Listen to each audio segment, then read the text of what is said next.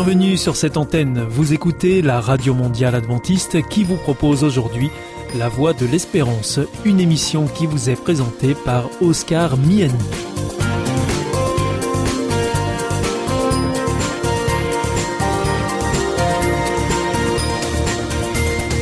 C'est avec grand plaisir que je vous retrouve sur notre antenne. Encore une fois, soyez les bienvenus à l'écoute de La Voix de l'Espérance, notre émission quotidienne de 30 minutes qui vous est présentée par Oscar Miani. Merci de votre fidélité à ce rendez-vous. Je vous rappelle que vous pouvez nous écouter sur cette antenne ou bien en podcast ou encore avec votre téléphone.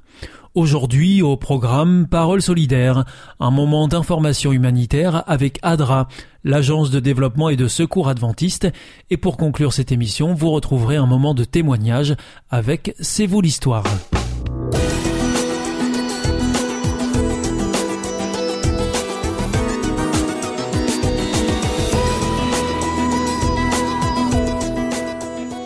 Bienvenue pour notre émission Parole solidaire. Nous sommes aujourd'hui en compagnie de Clarisse et Abiba. Bonjour.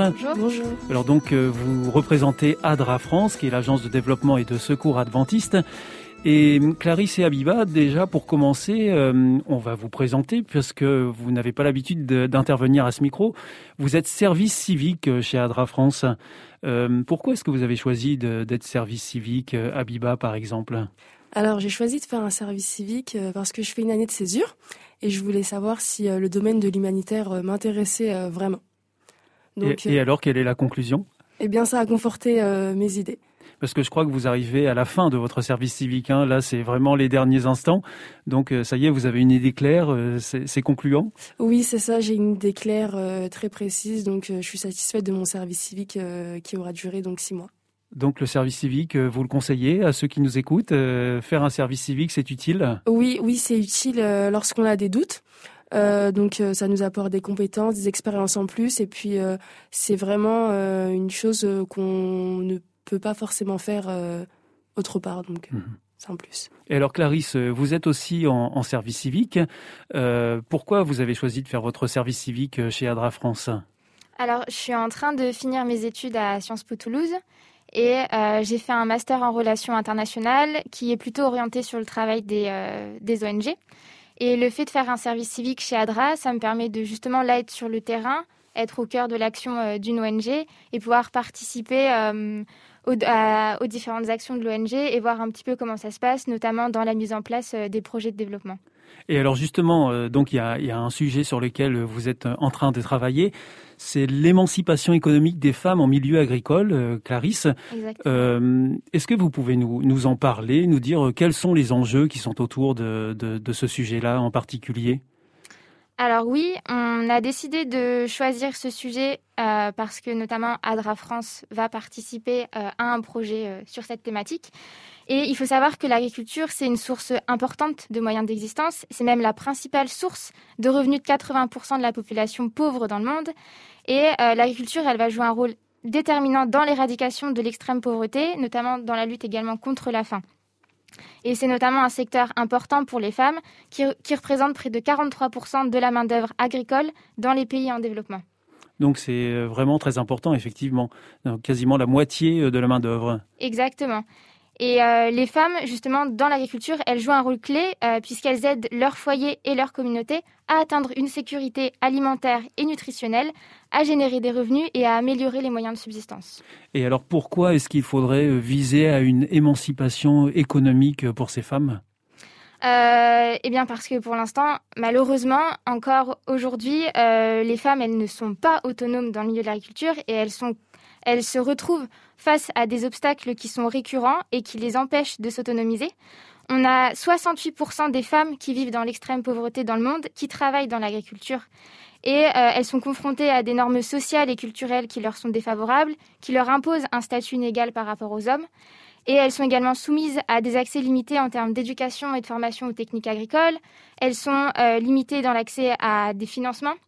Et surtout, elles ont beaucoup moins euh, de contrôle et elles sont beaucoup moins d'accès à, la propriété des biens essentiels au travail agricole, euh, ne serait-ce que la terre pour pouvoir exploiter, des outils agricoles, des semences, des engrais.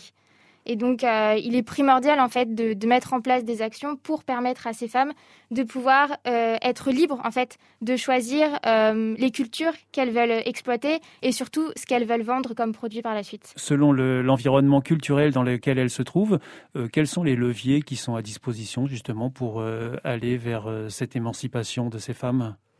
Eh bien justement, c'est les aider en les formant, en les éduquant justement euh, à toutes les possibilités, euh, toutes les techniques agricoles, leur les former à certaines cultures et également par la suite les aider à monter des micro-entreprises pour qu'elles puissent générer des revenus. Donc le mot-clé, c'est la formation?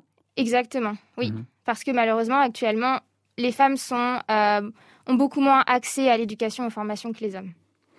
Alors Abiba, vous allez justement nous parler d'un projet euh, qui est en train de se développer en partenariat avec ADRA France et ADRA Vanuatu euh, sur euh, ce sujet dont vient de nous parler Clarisse qui est l'émancipation économique des femmes en milieu agricole, mais au Vanuatu. vous pouvez nous parler plus spécifiquement de, ce projet qui est en train de se mettre en place au niveau d'ADRA? Alors tout à fait, oui. Adra France donc a eu l'opportunité de participer au projet Food for Life, donc euh, au Vanuatu.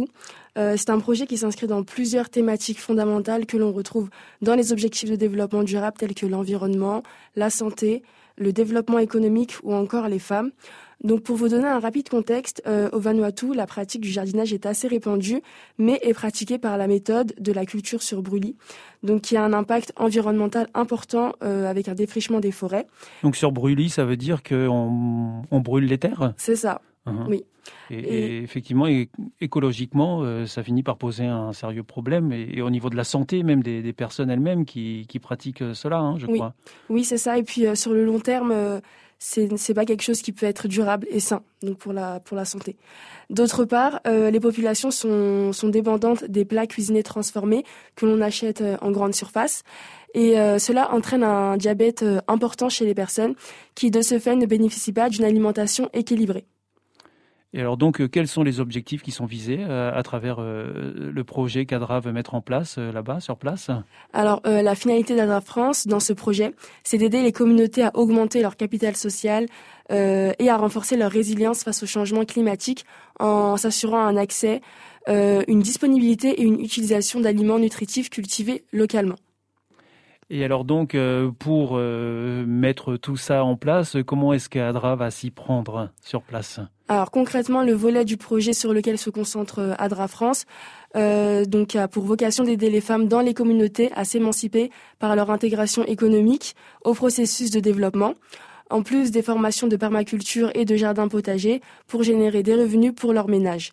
Donc le but, euh, c'est d'aider chacune des femmes à identifier une activité génératrice de revenus et de l'accompagner dans le lancement de ces activités et la mise sur le marché de ces produits au meilleur prix grâce à la mise en relation avec des acheteurs. Il y a un exemple euh, à donner euh, pour bien identifier la question? Alors, pour vous donner une idée, donc, par exemple, une enfin une personne donc euh, qui euh, cultive de la noix de coco. Euh, donc la formation va servir à savoir comment mettre en avant ce produit et pouvoir le vendre. Donc la noix de coco peut se transformer en huile de coco et donc la formation va permettre à ces femmes de de se former sur comment embellir le produit pour pouvoir le vendre au meilleur prix et pouvoir bénéficier donc d'un revenu. Donc savoir euh, apporter une valeur ajoutée au produit d'origine en le transformant en, réalité. Oui, c'est ça. Alors donc, euh, on peut retrouver euh, toutes ces informations sur le site d'ADRA, hein, adra.fr, notamment ce projet en particulier, mais tous les autres projets qui sont menés par ADRA. Abiba et Clarisse, euh, merci d'être venus à ce micro pour nous parler de ce sujet. Alors Abiba, je vous souhaite bon vent parce que je sais que pour vous, euh, c'est la fin de votre service civique euh, chez Adra France. Et puis Clarisse, j'espère qu'on pourra se retrouver autour de, cette table pour aborder encore d'autres sujets liés aux actions humanitaires menées par Adra France, notamment sur le terrain. Merci beaucoup. Merci à vous. Merci à vous. À bientôt. Au revoir. Au revoir. Au revoir.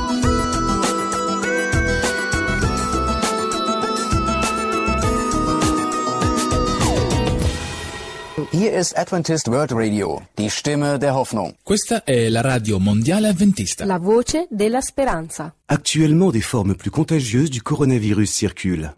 Nous devons rester extrêmement vigilants. La stricte application quotidienne des gestes barrières reste primordiale pour lutter contre l'épidémie. Il est également essentiel de respecter les mesures d'isolement et de se faire tester aux moindres symptômes. Ensemble, continuons de prendre soin les uns des autres. Ceci est un message du ministère des Solidarités et de la Santé.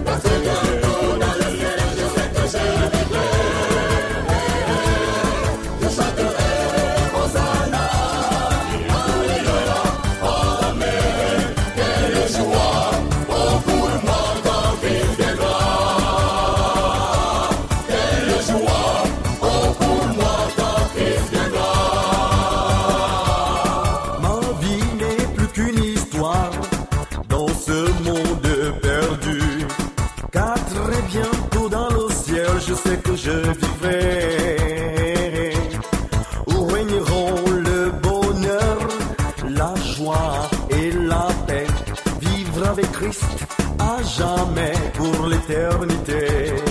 Eh, eh. Vivre avec Christ à jamais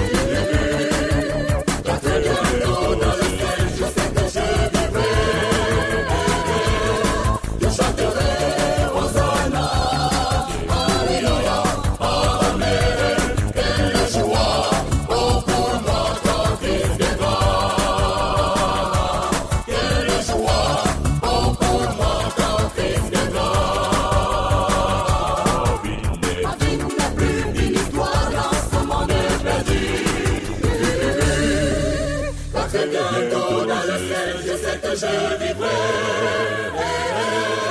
Je chanterai Hosanna, Alléluia, Amen. Quelle joie, oh pour moi quand Christ viendra. Quelle joie, oh pour moi quand Christ viendra.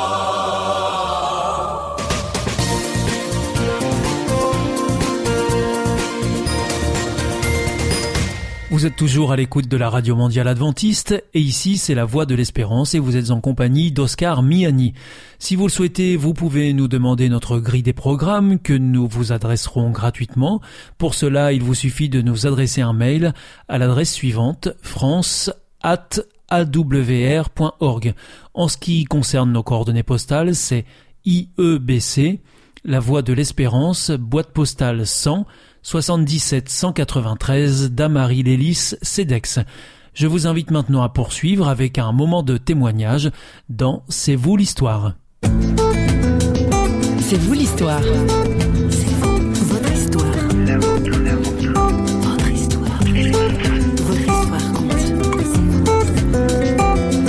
Personnellement, ce qui m'a percuté dans ma relation avec Dieu, ce qui a été le démarrage d'une relation personnelle avec Dieu, ça a été la découverte de ce que la Bible appelle la grâce de Dieu, c'est-à-dire un amour de Dieu immérité, euh, inconditionnel et bien au-delà de ce que je pouvais imaginer ou penser.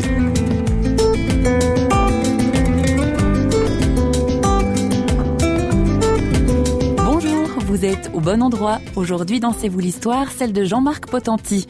L'homme est pasteur à la tête d'une église dans le sud-ouest de la France. Au micro de François Sergi, il nous dévoile comment sa foi chrétienne est le fruit de la découverte d'un cadeau auquel il ne s'était jamais vraiment attendu.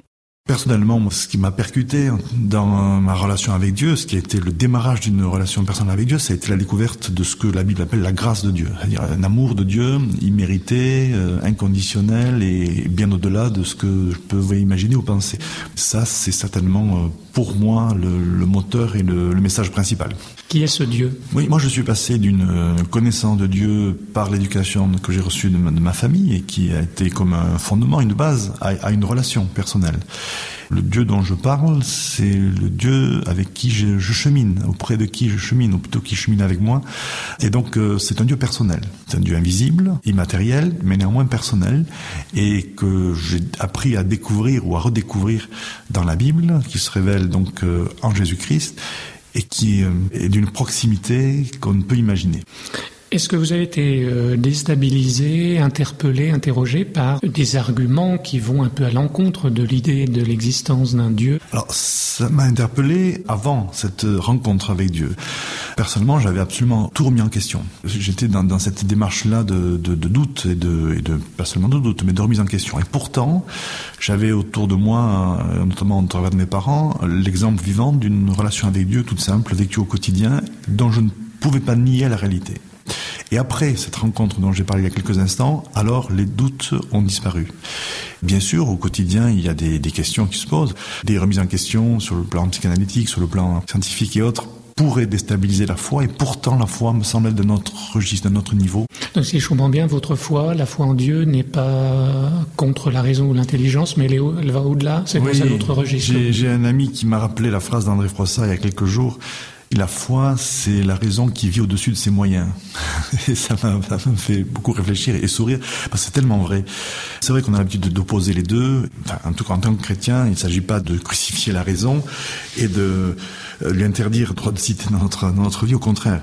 Personnellement, la foi remet la raison à sa juste place, qui n'est pas celle d'un souverain, d'un arbitre, d'un juge, au filtre duquel on doit absolument tout analyser et tout percevoir, mais la raison, dans, le cadre de la foi, finalement, est un instrument pour découvrir qui est Dieu, pour euh, se poser les bonnes questions, se remettre en question, analyser ses comportements, mais pas au point de remettre en cause l'existence et la relation avec Dieu.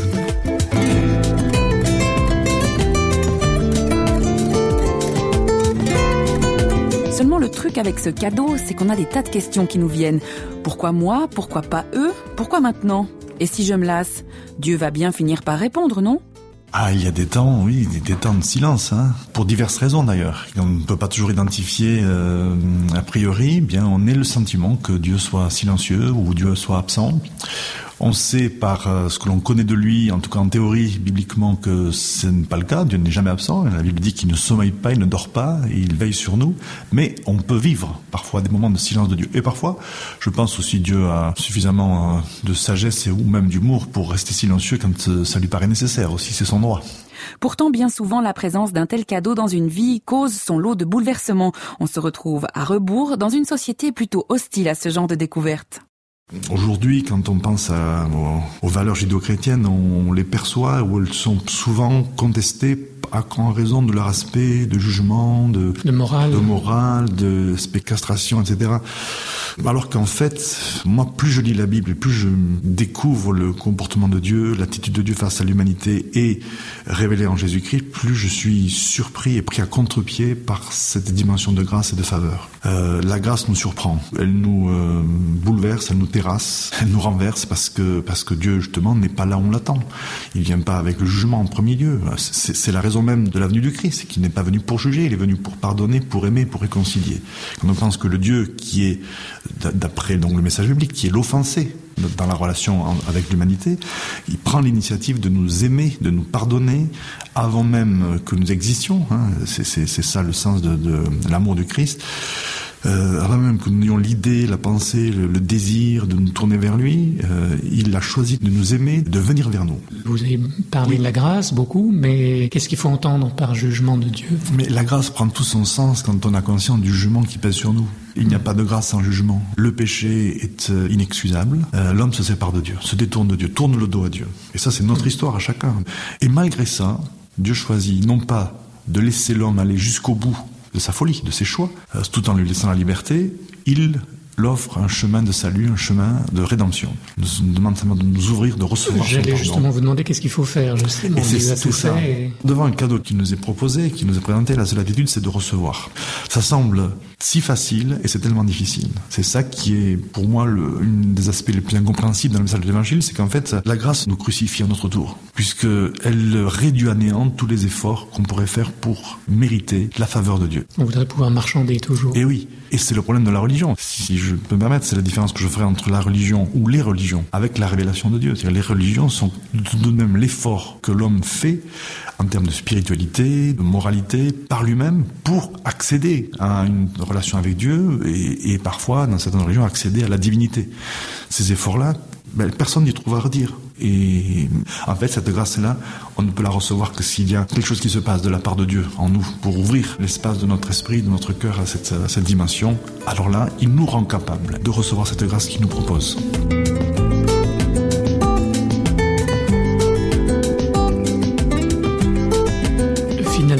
Ce Dieu, il nous échappe toujours d'une certaine façon. Malgré nos tentatives de l'enfermer dans oui. nos concepts, dans nos pratiques, dans nos théologies parfois, dans, dans nos églises, dans nos églises, euh, Dieu est vraiment au-delà. Il est ce tout autre. Hein. Il est au-delà de tout ce qu'on peut penser ou imaginer. Et la Bible ne cesse de nous rappeler que autant l'Orient est éloigné de l'Occident, ses pensées ne sont pas nos pensées. Et c'est vraiment l'apprentissage pour nous de l'humilité, de la dépendance, c'est-à-dire que notre foi est fondée sur des réalités, des certitudes, mais qui doivent constamment être soumises à la réalité de ce Dieu infini qui nous dépasse. S'il fallait ne retenir qu'une seule chose, ce serait que Dieu nous ouvre vers l'infini, il nous libère et ne nous enferme pas. Avant de vous quitter, je vous souhaite d'être comme notre invité, un chasseur de trésors, et vous souhaite de belles découvertes. C'était C'est vous l'histoire, une émission signée Radio Réveil. À la prochaine.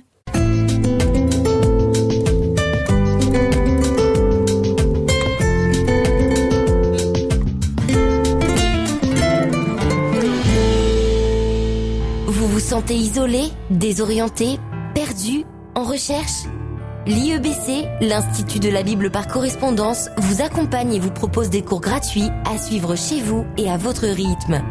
Retrouvez-nous vite sur www.iebc.org et vous verrez, votre vie va changer. Parce que croire, c'est la vie. Si vous souhaitez réécouter ce programme ou bien le partager avec vos amis, retrouvez-nous sur www.awr.org. Vous pouvez aussi nous suivre par téléphone, c'est très simple, depuis la France. Il vous suffit de composer le 01 80 14 44 77. Si vous êtes en dehors de France, eh bien vous composez le 00 33 1 80 14 44 77 Et si vous nous écoutez depuis les États-Unis, eh bien vous composez le 1 712 432 9978. Bien entendu, tous ces numéros ne sont absolument pas surtaxés. Votre émission est pour aujourd'hui terminée. Vous écoutiez la Radio Mondiale Adventiste pour votre émission en français La Voix de l'Espérance et vous étiez en compagnie d'Oscar Miani. Je vous donne rendez-vous dès demain à la même heure pour votre nouveau programme. D'ici là, que Dieu vous bénisse. Au revoir et prenez bien soin de vous.